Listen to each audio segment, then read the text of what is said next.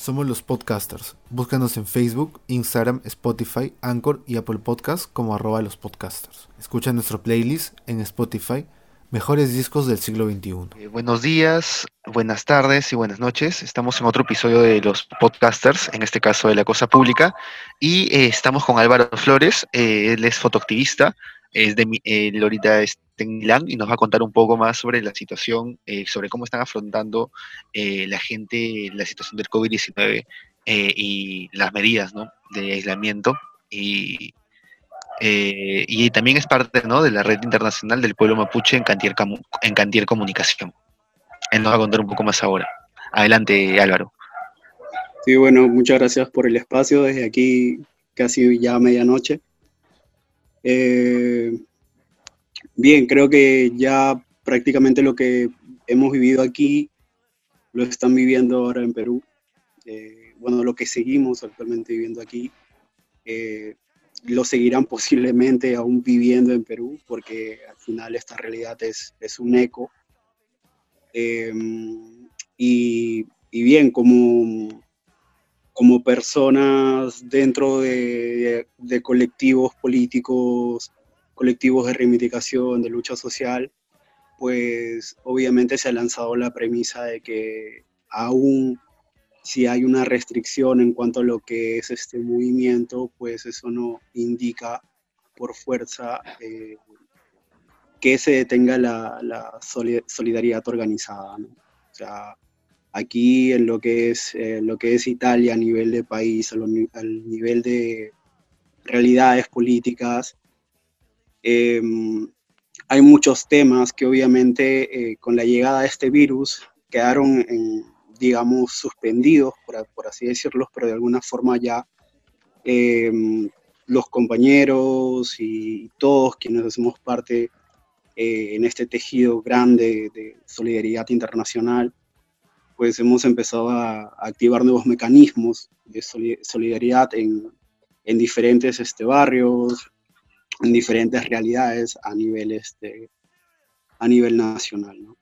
Eh, les comento esto porque es importante hacer esta pequeña diferencia, eh, ya que aquí en Italia hay muchos temas, muchos cabos sueltos. Por ejemplo, uno de ellos, eh, ten presente que ya hay emergencias sociales, ¿no? Como la emergencia eh, de la inmigración, las personas indocumentadas, eh, las personas que, que, llegan cada día a las costas del sur de Italia, por ejemplo, eh, escapando de guerras, escapando de, de, hambre, una infinidad de, cosas, el derecho a la vivienda, en fin, las luchas sociales son, son muchas. Entonces, lo que estamos haciendo ahora en concreto, eh, dentro de la realidad política en la cual este, yo he tenido la oportunidad de militar, que es un espacio social, es una realidad este, política en un barrio mestizo, con gente de, de todos los lados del mundo, con gente proveniente de África, gente latinoamericana, europea, un barrio, barrio obrero, barrio proletario, entonces la solidaridad nace obviamente de mecanismos que ya llevan años y años articulándose a través de, de un recorrido de lucha ¿no? en común. A través de esto, eh, lo que se ha hecho mm, son muchos proyectos, les, les voy a nombrar algunos, em, que es el que, con el cual se está enfrentando, digamos, un poco esta, esta situación de emergencia y es el proyecto del gas, que prácticamente mm, sería como una especie de huerto solidario, ¿no? que está pues es, a base de cultivos naturales y todo muy lejos de lo que es la gran producción, etcétera, y a un precio accesible, o sea, a precios populares, porque obviamente viviendo en un barrio eh, en un barrio proletario, pues eso es lo que, lo que se hace, ¿no? Se ha individuado a través de una compañera, eh, las familias en riesgo, por ejemplo, de la zona. Se ha individuado las familias eh, que no tienen acceso, digamos, a las subvenciones que ahora mismo está dando el gobierno también, que es un tema bastante amplio que creo que también se está dando en Perú. el tema, el tema de la canasta familiar, me parece, que, se hizo por allá de la canasta básica, media canasta básica. Bien, aquí está yendo también un poco por sectores, pero aún así hay gente que no entra dentro de, su, dentro de, esas subvenciones, gente indocumentada, eh, gente en riesgo de que sean expulsados de casa, que están este, ocupando viviendas, etc. Entonces se ha creado un sociograma y a raíz de esto, eh, un grupo de personas que hacen parte de los colectivos dentro de este espacio social van recorriendo eh, en bicicletas y hacen y reparten, hacen una colecta de, los alimentos producidos en este huerto solidario y eh, los van repartiendo a las familias en, en necesidad, ¿no? Entonces es la forma, es una de las formas en las cuales se ha tejido solidaridad, eh, como bien primario, obviamente, y otro, eh, otro es el, se ha creado este, una plataforma que en realidad funciona como una ventanilla de, una ventanilla de información. Eh, lo que quisiera resaltar es que aquí, en lo que es Milán, existen muchas realidades políticas bastantes realidades políticas, o sea, como les mencionaba, quién se encarga a lo mejor de temas ligados a la migración, quién se encarga eh, de temas ligados al derecho a la casa, está el movimiento Ni Una Menos, eh, al colectivo también No Keiko Milán, o sea, hay una infinidad, realmente una infinidad de, realidades políticas, ¿no? Eh, al final todas terminamos encontrando y, y, bueno, lo que se ha hecho es que se ha creado una plataforma prácticamente de apoyo em, en diferentes idiomas, que, que, es un aspecto que hay que resaltar bastante. Em, donde prácticamente las personas que se encuentran en estado de que están pues, afrontando problemas no solamente eh, a nivel económico, a nivel de, de, no tener alimentos, y escasez de primeras necesidades, sino también personas que tienen problemas de documentación, em, personas que sufren de, a lo mejor están sufriendo de violencia, etcétera. O sea, las mínimas cosas eh, y los derivados sociales de lo que representa realmente una cuarentena puedan encontrar un apoyo. Em, hay unos números a los cuales tú puedes llamar y de acuerdo a la necesidad que tú eh, tienes, prácticamente entras dentro de una lista donde después eres contactado ya por la persona que va a tomar tu caso encargada justo de ese tema. ¿ok? Entonces digamos que es, es una especie de, de, plataforma donde todo, prácticamente todas las realidades políticas y su rango de ayuda se, se han unido. Eh, Ahora, sí. Eh, justo si, bueno, si abren estas eh, ventanas para ubicar o de orientamiento entre sucursales, es porque la información estatal no es clara hasta ahora o no alcanza cobertura para mitigar los estragos de la pandemia o porque siempre ha sido un eje de lucha, digamos, descentralizar espacios de información para las personas y como tú mencionas también que sean en, en, diversidad lingüística, ¿no? Sí, exacto. Eh, bueno, la mayoría de, de, los movimientos de los cuales yo les estoy hablando, eh, todos se han basado siempre en la autogestión, en la autoorganización. Entonces, todas las cosas que se, se hacen, eh, se hacen a través de, de, de asambleas, de, justo de los colectivos, se han hecho siempre así, las acciones, etcétera, ¿no? Entonces digamos que lo estatal queda un poco fuera de, fuera, fuera de, de la, de la acción determinada, ¿no? De lo que se hace. Ahora, una de las cosas que, por ejemplo, hace, me parece que ha sido anteayer en la noche, fue una cosa absurda que ahora eh, habían prohibido incluso a los colectivos eh, de ayudar directamente, o sea, quiere, decir que si tú deseas ayudar o tienes algún plan, digamos, de voluntariado, por, así decirlo, entre comillas, em, tienes que ser acreditado por la municipalidad, lo cual es totalmente absurdo, ¿no? Al final, porque eh, las realidades sociales que se han construido aquí, que se han edificado aquí eh, desde base, o sea, desde trabajo de base, pues siempre se han hecho así, ¿me entiendes? O sea, al final las realidades políticas crean por generar una forma de ayuda mutua alternativa, ¿no? Obviamente tomando en este caso pues todas las prevenciones de vida, ¿no? Pero igual es un poco eso, el tema, el tema al final, cómo es analizado posiblemente, eh, creo que da para mucho el discurso, ¿no? Porque al final todo lo, todo lo que estamos viviendo posiblemente pues es, es un gran espejo de, de, una globalización, ¿no? O sea, de una globalización desmedida, destructora y tal, ¿no? En todos aspectos.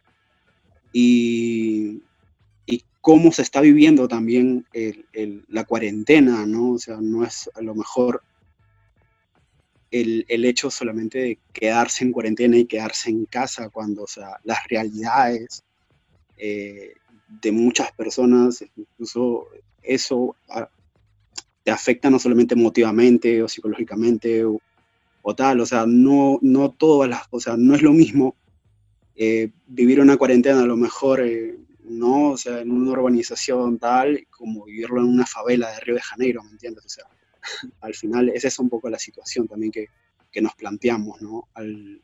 Solamente siempre creo que las cosas se han dado de esta forma aquí, eh,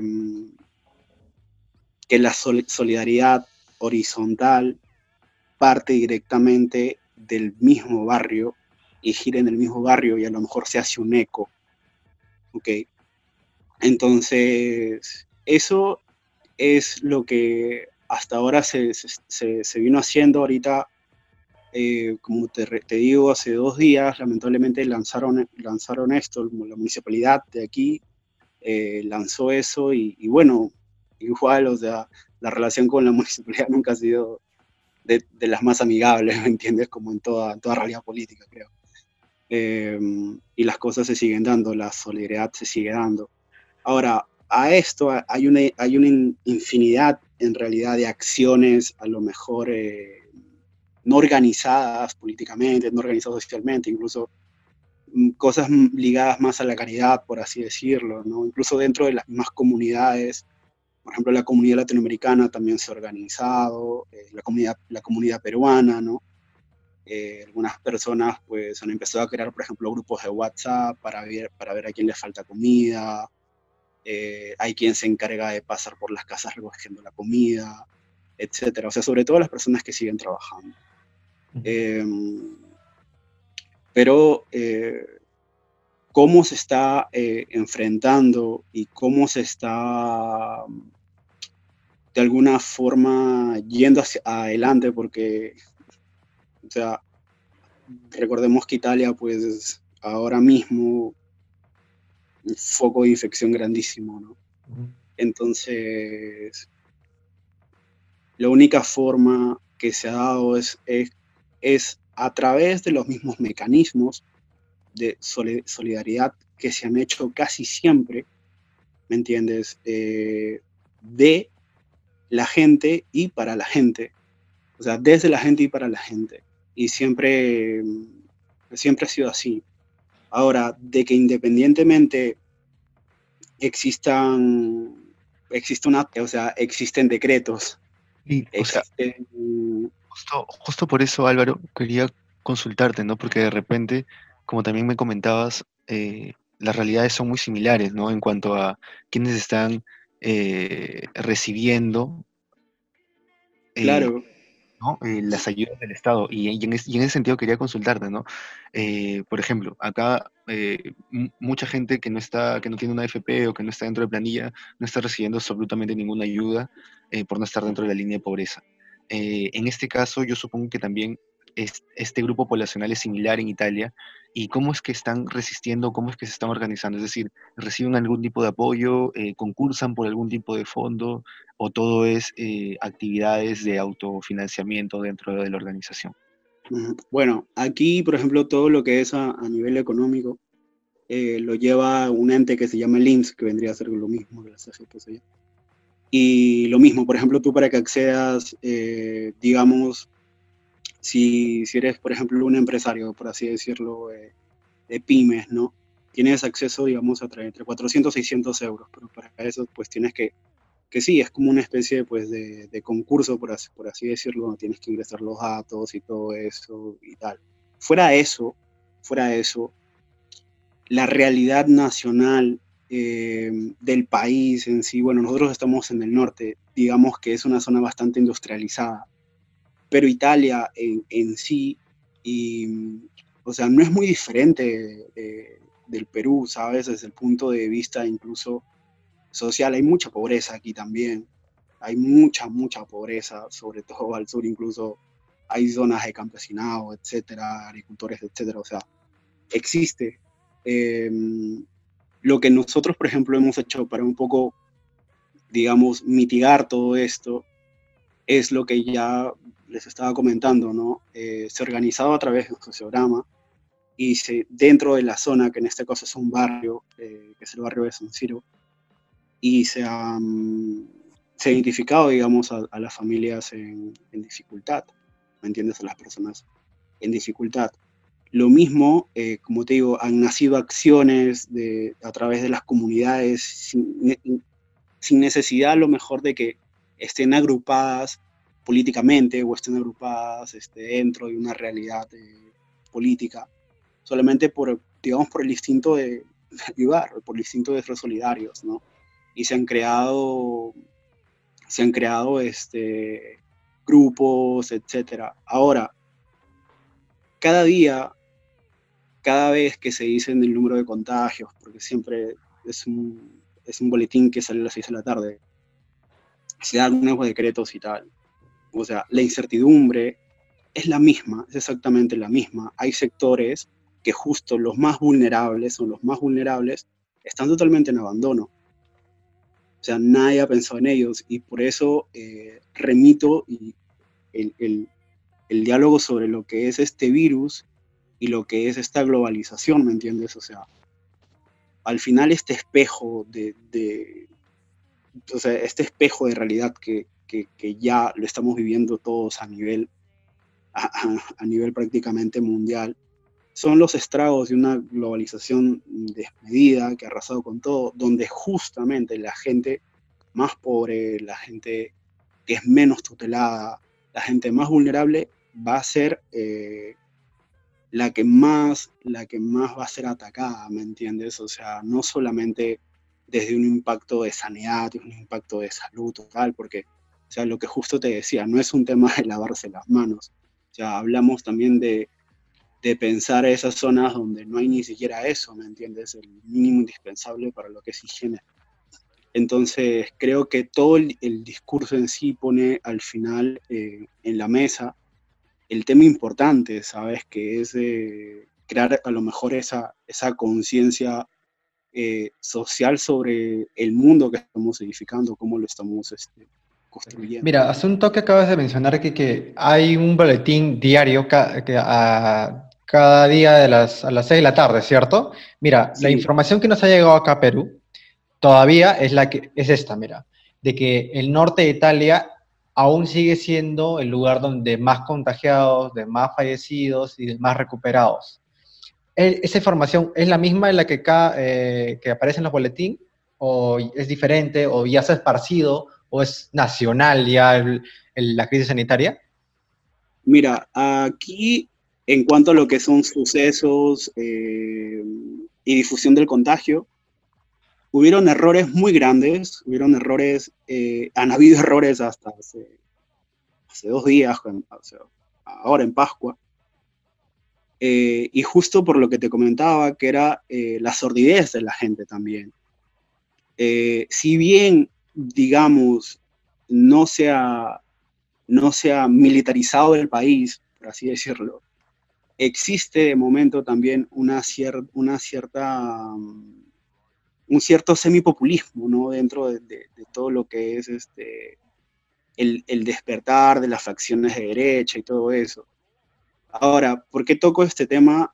Eh, porque para lo del contagio, cuando fue el, el contagio, eh, cuando, digamos, se extendió la zona roja a nivel territorial nacional, que fue em, en marzo, fue cuando se impuso la cuarentena, pero como un golpe, ¿me entiendes? O sea, fue eh, una noticia que cayó así, como una bomba, y toda la gente empezó a saltar los supermercados, y mucha gente que, que, es trabajadora, que, que viene justo del, del, centro, del sur de Italia a trabajar aquí, el norte, lo que hizo fue abarrotar los trenes. Cuando abarrotó los trenes, se expandió totalmente y todo se salió de control. Ese fue uno de los primeros errores. De eh, los pueblitos que, que les había mencionado al inicio, que eran unos 11 pueblos en el norte, al final, o sea, es, que estaban en zona roja, al final todos terminamos en zona roja. Ahora, hace, mm, bueno, hoy día prácticamente ya se ha notificado que aquí en Milán, por ejemplo, hemos duplicado el caso de contagios. Wow. Pero eso hay que entender también que se debe al hecho de que, por ejemplo, muchas, muchas personas por Pascua han asaltado las carreteras ¿me entiendes? Porque estaban queriendo ir hacia, al lago, por ejemplo, a los lagos, ¿no? Entonces, por eso digo, es necesario a lo mejor eh, acercarse emotivamente, ¿no? Dentro del, tema empático, un poco, un poco la realidad. O sea, esa sordidez que existe también en Perú, también existe aquí. ¿Me entiendes? O sea, no es un tema de primer mundo o tercer mundo. Al contrario, o sea, es un espejo es un espejo y son pequeños ecos que poco a poco se, se van este, expandiendo. También hubo ataques racistas, hubo ataques xenófobos. O sea, mm, es lo que hemos visto, o sea, pero al final, como, como les, menciono, todo el tema, todo el tema en sí, al final a lo que nos, nos lleva justo es, es, ese tema, el tema de, de, un capitalismo y una globalización, pues, que ha deshumanizado a las personas, ¿no? O sea, dentro de, de cualquier aspecto que lo quieras poner, o sea, al final te, te lleva a eso, te lleva a eso. Y sí, lamentablemente la situación aquí en el norte es mucho más crítica, pero ya incluso a nivel nacional. Eh, en, ese sentido, este, ustedes tienen entre sus consignas, justo hablando del capitalismo y cómo pueden manejar em, el Estado, eh, muchas situaciones para mitigar la pandemia, entre, bueno, entre, sus consignas es asignar eh, todas las casas vacías, eh, bueno, derechos para todos, ¿no? Eh, residencia para todos y todas, y, sí, y bueno, también la medida de impedir, o sea, em, prohibir la intimidación del desalojo eh, por las moras, por lo mismo que obviamente no, no hay producción, ¿no? Eh, a nivel, bueno, las personas no, no tienen cómo, cómo afrontar ese periodo de emergencia económicamente.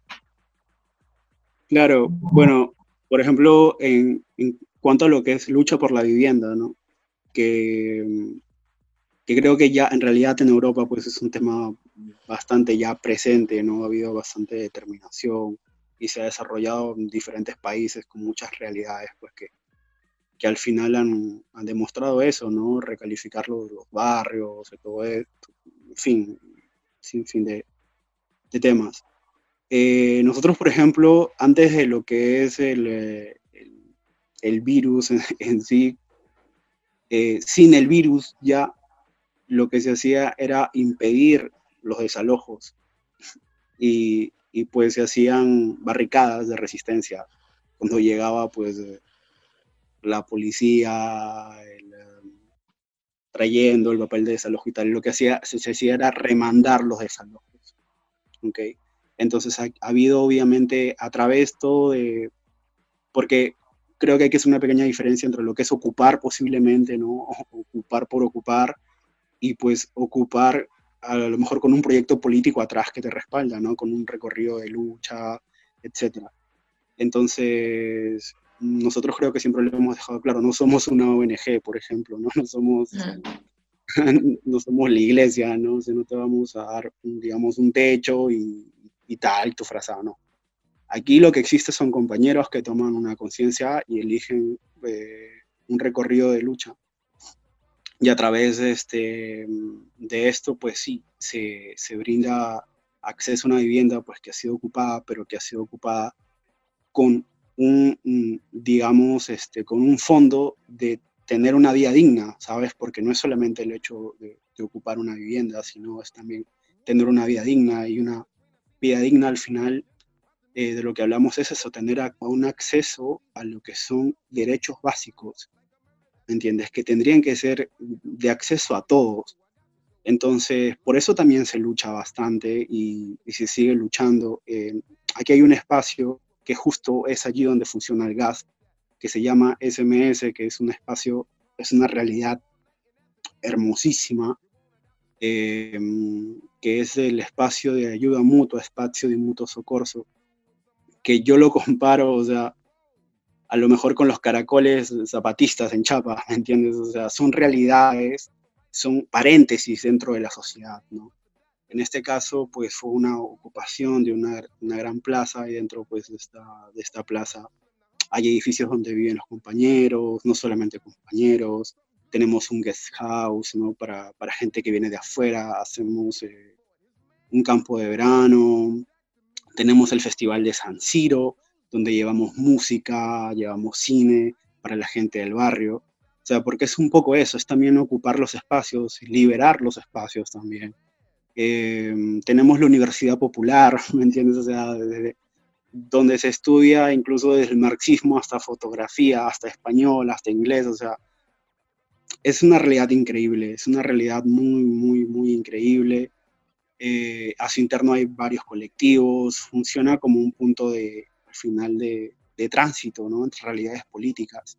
Creo que mm, hay mucho hincapié posiblemente en, en que la resistencia global, porque al final hablamos de una resistencia global, con esto posiblemente eh, consiga mucho mayor determinación, ¿no? Porque al final eh, este virus lo que, ha, lo que ha traído en sí a los ojos del mundo también ha agudizado, digamos, eh, la realidad del mundo. Entonces, cuando hablamos mm, en sí de los recorridos de lucha, que son muchísimos alrededor del mundo, pues también eh, hablemos, o sea, hablamos de que este virus está trayendo también todo eso, ¿me entiendes? Como decir, eh, ok, por ejemplo, todo lo que está haciendo el ambientalismo, por así decirlo. O sea, todas esas marchas, todas, infinidad, todos esos recorridos de lucha, al final están exponiendo, digamos, el virus está exponiendo todo lo que prácticamente se viene advirtiendo. Entiendo que muchas personas que de repente antes no lo hacían, ahora han experimentado eh, estas redes de solidaridad. Entonces, obviamente, no nadie es este adivino para poder eh, predecir eh, con, tanta precisión el futuro, pero te consultaría, ¿tú crees que de repente estas interacciones en el ámbito político van a generar a nivel global, como también mencionas, mayores polarizaciones, pero de repente unas polarizaciones más equilibradas? O sea, eh, más eh, mitad, mitad, no tanto la mitad más uno, y por otro lado, eh, o crees que de repente no va a ser una resistencia similar por el tema de esto de también del ascenso del fascismo en muchos países? Wow, mira. Em, yo lo que creo de mis experiencias de, de lucha, mis experiencias de resistencia, es que una resistencia global existe. O sea, existe en el mundo. O sea, te voy a dar un, ejemplo súper claro de polo a polo. Eh, en la comunidad del Pilmaiquén, en el sur de Chile, hubo eh, una resistencia contra una hidroeléctrica nacional noruega, contra la hidroeléctrica estatal de Noruega, que era Statkraft, ¿ok? habían construido, eh, estaban construyendo unas represas, eh, violando territorios ancestrales, etc. Te estoy hablando de Pilmaiquén en Chile, ¿ok? Eh, hubo muertos, hubo prácticamente asedios a escuelas, en niños. En general, creo que el tema mapuche en Chile, pues, es, muy parecido al tema amazónico en Perú, ¿ok? Entonces, se logró a través justo de esta resistencia global, entablar una relación entre el pueblo mapuche, que estaba llevando adelante esta resistencia de años, con voceros arrestados y todo. Y el pueblo sami, que el pueblo sami es un pueblo eh, prácticamente, por llamarlo indígena, de Noruega, ¿ok? Que a diferencia de Latinoamérica, ellos tienen voz y voto en los parlamentos. Entonces, viajó incluso un vocero hasta Noruega, etc. Eh, viajó un vocero hasta Noruega. Eh, nosotros fuimos hasta la, la, sede de Statkraft en Noruega, o sea, porque eso es lo que, lo que podemos hacer estando aquí, eh, digamos, como no solamente como latinoamericanos, pero hago, o sea, un, acento en esto, ¿no? Porque mucha gente dice, pero ¿cómo es posible tal? Y a veces no vemos que muchas, eh, digamos, de, de las fuerzas de este, este capitalismo depredador salen de aquí, justo de Europa, ¿sabes? Entonces nos organizamos, fuimos hasta Noruega, se hicieron una infinidad de marchas, una infinidad de acciones, y al final, después de casi cuatro años de lucha, eh, se les ganó a través de sus mecanismos, apelando al decreto eh, 169 de la OIT, entonces del, del derecho a la consulta previa. Entonces, una resistencia global existe, o sea, existe, o sea, te lo digo, de polo a polo prácticamente. Eh, yo creo que lo que posiblemente pase, ahora mm, creo que hay una mayor sensibilidad, ¿ok? Pero mm, hay, hay casos y, casos particulares, ¿no? Que por ejemplo, lo que es Hungría, eh, y cómo están manejando el tema justo de lo que es este, la cuarentena y el virus y tal. Y está justo levantando eso, eso que te había mencionado, ¿no? El, el hecho de un, de, de, un fascismo solapado, ¿no? De un fascismo escondido, de un, falso populismo, etc.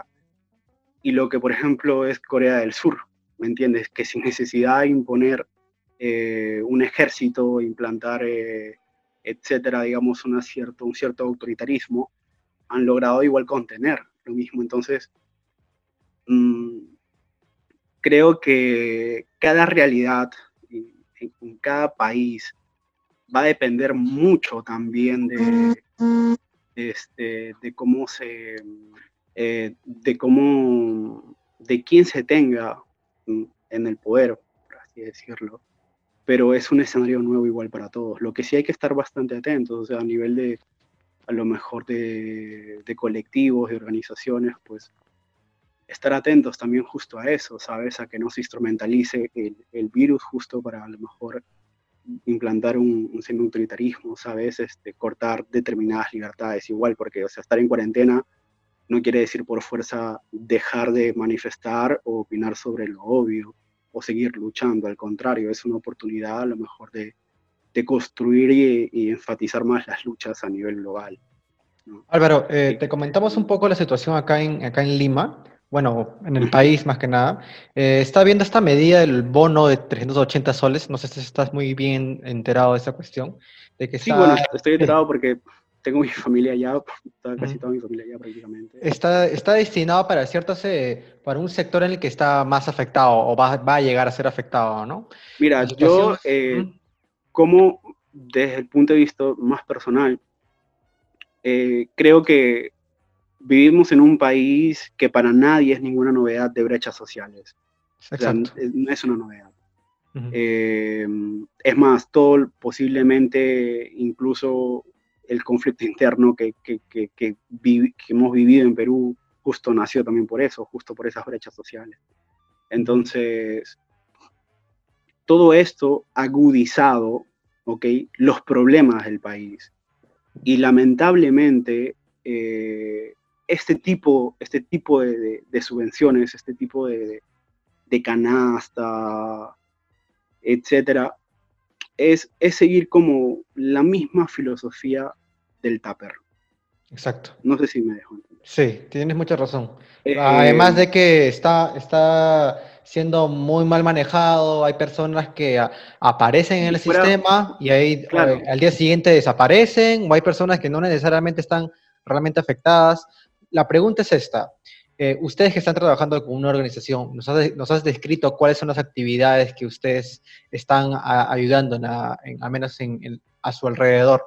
¿Qué recomendaciones podrías eh, otorgarnos acá para, poder proyectarlo, ¿no? Dentro de organizaciones que también pueden tener las mismas funciones como ustedes, ¿no? De poder ayudar sin, un, ánimo de lucro.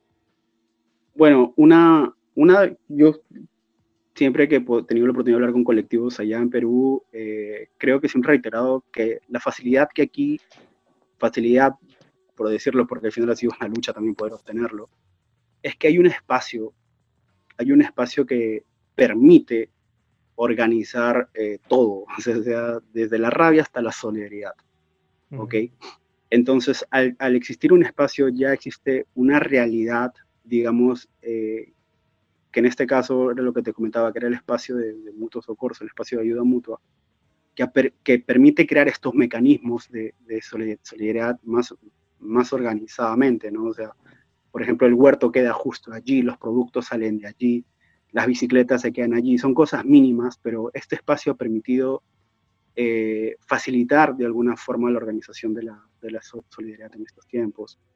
Eh, a lo que es Perú y a lo que a lo que me remitía pues, hace un momento era que el, el, tema de fondo no es brindar, digamos, una subvención y, y no aprender nada, porque nosotros vivimos en un país en estado de emergencia constante, ¿sabes? Vivimos en un país que afronta desastres naturales, siempre, en determinadas regiones. Entonces, por ejemplo, me acuerdo bastante de los huaicos en el norte, ¿me entiendes? Siendo trujillano, me acuerdo cómo se vieron las cosas y, afrontar siempre lo mismo, o sea, el, hecho de, seguir eh, de alguna forma solapando el problema de fondo que posiblemente sea que no vivimos en un país de desastres naturales y en el cual se privatiza la educación, en el cual se privatiza el acceso a la sanidad y nos sorprendemos de la sordidez de la gente nos sorprendemos de, de, los precios que cuesta incluso poder eh, hacerse un chequeo, ¿me entiendes? Normal y básico, o sea, ese es el problema de fondo, o sea, no a lo mejor no, eh, no mandar los fondos del, gobierno en la, en la construcción de, de hospitales de calidad, de escuelas de calidad, etcétera. O sea, todo al final, al final lo que estamos viviendo es un poquito el Perú que, esconde todos los problemas bajo la alfombra, ¿me entiendes? Y esto simplemente ha sacado a relucir todo, todas las carencias sociales de las cuales vivimos. O sea, es un país fundado prácticamente em, en, la informalidad. O sea, basta ir a los mercados, ¿me entiendes? La cultura ambulante, porque al final, quieras o no quieras, es una cultura. Eh, entonces, la realidad nacional prácticamente lo que está demostrando es que no se va a resolver dando una, canasta, o sea, no, no mitiga realmente el problema. Creo que al contrario, apenas eh, se puede reorganizar eh, las luchas en las calles, se tendría que tomar las plazas como siempre, se tendría que, que exigir, o sea, los derechos básicos a todos. O sea, creo que esto expone prácticamente eh, ya lo que venimos siendo y lo que venimos arrastrando como país hace... Hoy día Vizcarra Ponte ha salido, en, ha su mensaje de Nación Diario y ya hoy tuvo por presión ya por de periodistas y toda esa cuestión, porque estaba mencionando de la semana pasada, lo aceptó por fin de que están habiendo actos de corrupción municipales en todo el país, de que hay eh, suplementos de, higiene o comida y simplemente la gente se, se, está acaparando o miembros del municipio se están acaparando las cosas. Claro. Y eso es fatal, pues. Pero por eso, por eso te digo, o sea, el acaparamiento, por ejemplo, eh, no sé, no sé si, si recuerdas lo del terremoto, ¿me entiendes? En el sur, con lo de Fujimori, ¿no? Creo que era la, la, la tía, me, me parece. bueno, la hermana de Mori, que, que, se había acaparado también no sé cuántos camiones, ¿me entiendes? De eh, alimentos, etcétera. O sea, eso siempre ha habido y siempre lo va a haber en un país de emergencias. por eso te digo, somos un país de desastres naturales, ¿me entiendes? Y al final, siempre eh, la solución inmediata es esa, ¿no? Es un poco el, eh, el asistencialismo, ¿no? que al final es un asistencialismo que realmente sigue solapando, sigue tapando los problemas de fondo. Yo creo que no, no va a cambiar mucho, o sea, seguramente se va a agudizar el problema en Perú, se va a agudizar bastante, porque, porque nadie eh, está preparado, sinceramente. Y justo, incluso el presidente de, de, la Organización Mundial de la Salud lo dijo, ¿no? Lo que más, mayor miedo tengo, el miedo más grande, es los estragos que esto va a hacer en los países en vías de desarrollo, ¿no? En África, en África, en Latinoamérica. O sea, por eso te decía, no es lo mismo tener este virus a lo mejor en una zona urbanizada que vivirlo en una favela. Claro. Exactamente. Es, como acá en, en las zonas rurales que hay en, en provincia. Lento, pero creo que una de las diferencias, una de las diferencias que a lo mejor tengo que haberlo mencionado, que, bueno, uno de los puntos que marcó una diferencia clave fue, por ejemplo, que mm, aquí las personas que son más vulnerables, eh, incluso no, no, dentro del aspecto de salud, ¿no? O sea, no personas enfermas mayores, ¿no? sino dentro del aspecto social, personas de bajos recursos, etcétera, fueron las personas que se protegieron primero, porque, o sea, se sabía que esto, al ser un espejo justo del capitalismo y de la globalización, iban a ser las personas más afectadas.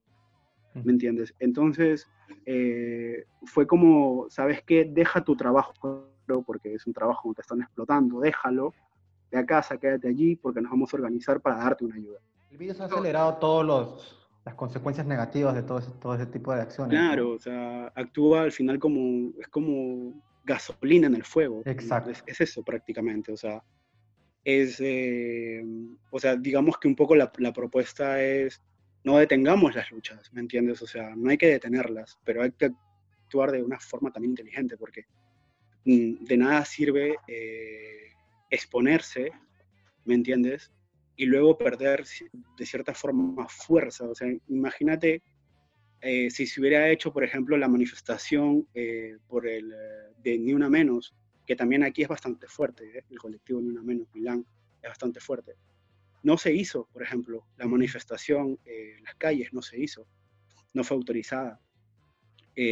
pero se propuso, por ejemplo, ese día exponer las banderas desde los balcones, etcétera, ¿no? O sea, mostrar igual agregación a la lucha, eh, pero no se hizo y creo que fue definitivamente una forma eh, muy inteligente y una decisión apropiada porque justo esa semana explotaron los contagios.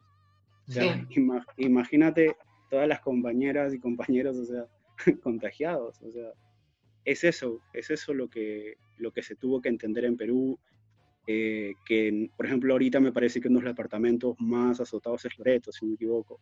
Sí. Entonces imagínate, si ya estaba lo del dengue por allí y tal, es eso, es eso de lo que hablábamos aquí también, o sea, eh, no hubo a lo mejor eh, un, un, entendimiento desde el inicio, ¿no? Posiblemente también sea porque lo dice el gobierno, ¿sabes? O sea, una, una una, nos quedan tres minutos y deseamos que nos des una, un breve mensaje eh, corto para poder cerrar la sesión. Porque nos quedan tres minutos. Porfa. Bueno, eh, lo único que les puedo eh, decir es que mantengan los mecanismos de solidaridad latentes, que mantengan la fuerza, eh, a lo mejor en, forma organizada, para que la ayuda que ustedes pueden, puedan crear como colectivos, como, como organizaciones, etcétera, sea, sea efectiva y a lo mejor no pierda fuerza durante los días de, de crisis o de emergencia. Lo que sí les puedo decir es que todo lo que está pasando en Perú va a continuar y se va a agudizar posiblemente mucho más. Creo que para eso no es necesario ser, un adivino ni estar viviendo esto en primera persona. Eh, solamente posiblemente crear estas estos, estos paréntesis de realidades alternativas, fuera de que el Estado tutele o no tutele la problemática, porque al final eh, la organización que se puede dar en los barrios, la organización que se puede dar en los colectivos, sirve bastante, ¿me entiendes? O sea, siempre ha sido así, un congresista mm, creo que no conoce las problemáticas de tu barrio, más que tú y tu vecino, entonces hay que mantener activos esas, ese, ese, diálogo, ¿me entiendes? Esa, esa organización de base, ese trabajo de base y tratar de, encontrar plataformas y mecanismos que mitiguen directamente eh, la emergencia, pero desde la experiencia colectiva de ustedes mismos. Esa creo que sería lo único que yo les, puedo, les puedo aconsejar o les puedo decir es, justo eso, mantenerse lúcidos también eh, y obviamente no restar importancia a las luchas que ya existen en el país, a las emergencias que existen en el país y a los derivados sociales que se están dando en el país a raíz del virus. ¿Me entiendes? Porque ahora hay que pensar en todo, en todo, porque esto afecta todo, lo estamos, lo estamos viviendo, estamos viviendo todos. Así que, que nada, muchos ánimos, mucha fuerza y, y solidaridad internacional. Aquí estamos para lo, para lo que sea. Gracias, muchas gracias por tu participación. Eh, nos ha servido de mucho para ver eh, la realidad y las, las, acciones que están tomando. Ojalá sean replicables también entre nosotros, ¿no? Y esto em, motiva mucho, motiva mucho las acciones que, que, están ejerciendo ustedes desde todas sus barricadas. exacto, exacto. Hay que, hay que dar eh, un poco todos, ¿no? desde, cada uno desde su, desde su tribuna. Creo que se pueden hacer muchísimas cosas, muchísimas acciones. Y nada, muchos ánimos, mucha, mucha fuerza. Y como decimos aquí, mucho Nehuen también, mucha energía. en, una, en otra próxima ocasión, eh, Álvaro, igual, eh, como decía eh, Valeria, de verdad, esperemos que algunas ciertas acciones se puedan replicar dentro de acá, de al menos de la realidad peruana que todos somos testigos cómo se está, se está dando, ¿no? igual, muchas gracias nuevamente. Eh, tenemos que despedir el programa. Nuevamente, pueden escuchar este episodio en, en todas las redes sociales, en Facebook, Instagram, en Spotify, YouTube, Apple Podcast también. Y nada, eh, vamos a estar en la próxima edición con Valeria y con Rubén. Nos vemos. Chao. Adiós, chicos.